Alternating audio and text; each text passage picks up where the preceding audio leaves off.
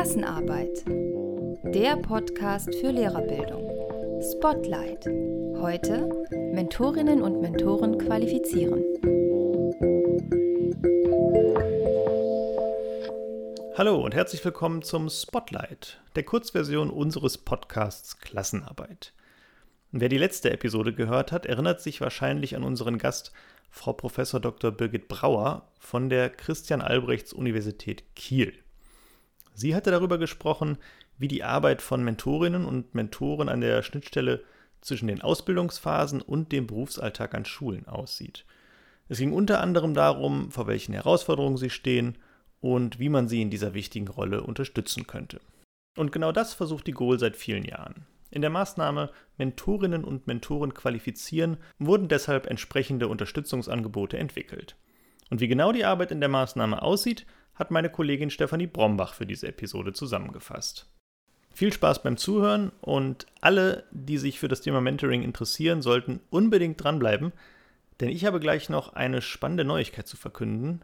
Also, wir hören uns gleich wieder. Klassenarbeit. Spotlight. Was sind Mentorinnen und Mentoren?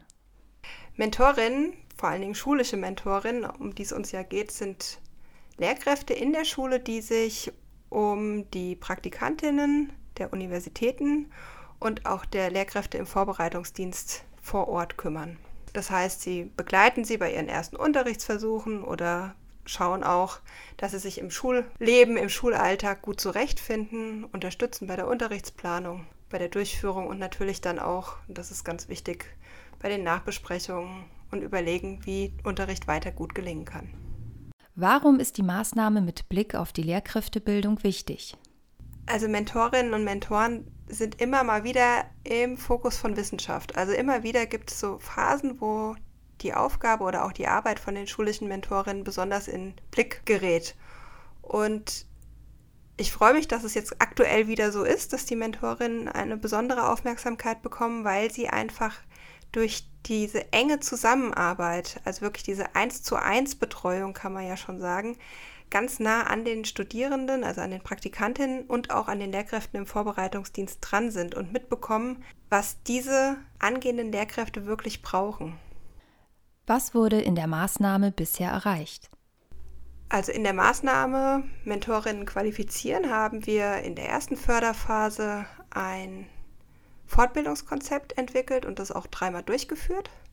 Und in der zweiten Förderphase lag dann unser Augenmerk mehr auf der Beforschung von Mentoring, Mentoring-Prozessen und vor allen Dingen auf den Blick, wie Lehrkräfte denn eigentlich die Aufgabe als Mentor, Mentorin sehen.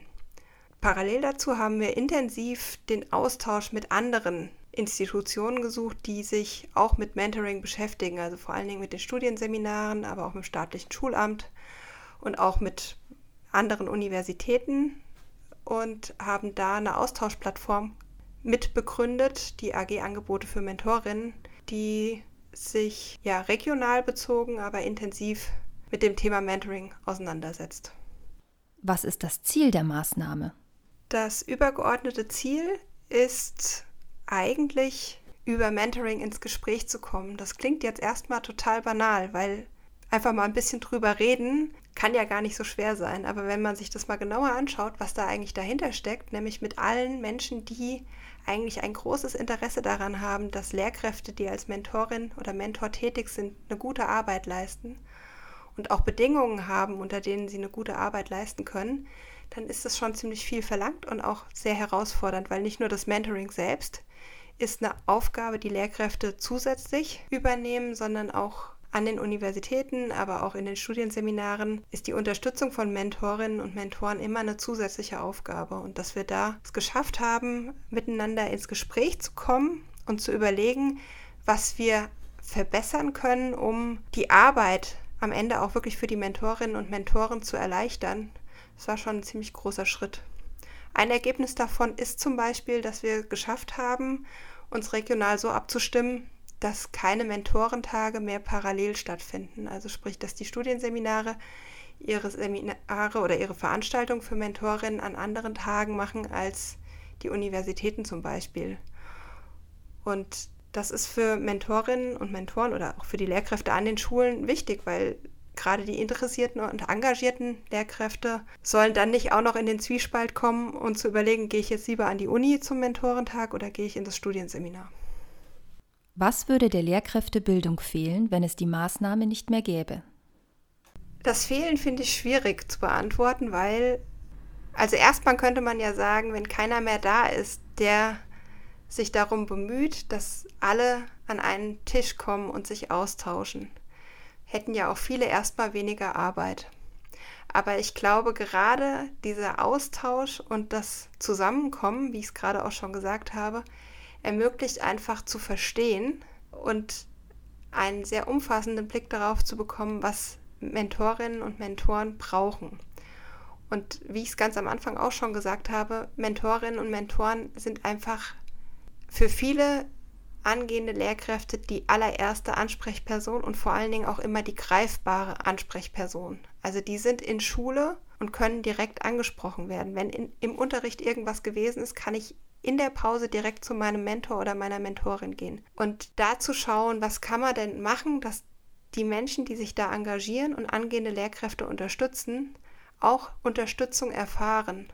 Das ist ganz wichtig. Und wenn es die Maßnahme nicht mehr gibt, dann würde eine sehr wichtige Personengruppe der Lehrkräftebildung, nämlich die Mentorinnen und Mentoren, die nun mal einfach aufgrund ihrer eigentlichen Rolle als Lehrkraft sehr eng mit den angehenden Lehrkräften in Schule vor Ort zusammenarbeiten, nicht mehr im Blick sein und nicht mehr unterstützt werden. Und ich gehe davon aus, dass Mentorinnen und Mentoren einen sehr, sehr wichtigen Beitrag für die Lehrkräftebildung leisten. Und dieser wichtige Beitrag muss im Blick behalten werden und da muss eine Unterstützung stattfinden.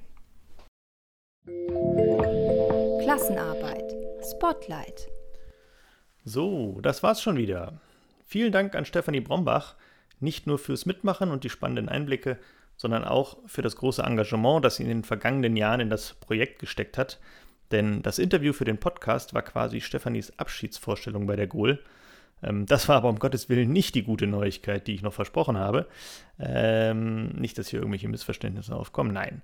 Äh, das Team der Maßnahme plant gerade gemeinsam mit Kolleginnen und Kollegen der Universität Marburg eine Konferenz zum Thema Mentoring.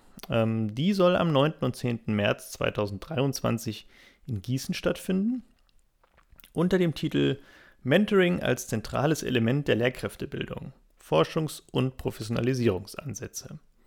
Aktuell läuft für die Konferenz der Call for Papers. Der geht noch bis zum 15. September 2022. Und äh, wer mehr darüber erfahren möchte, der findet alle Informationen unter uni-gießen.de slash mentoring-Konferenz. Und die URL und alle weiteren Infos äh, zu dieser Episode die stehen natürlich auch in den Show Notes. So, das war die Kurzvorstellung der Maßnahme Mentorinnen und Mentoren qualifizieren. Vielen Dank fürs Reinhören und bis zum nächsten Mal.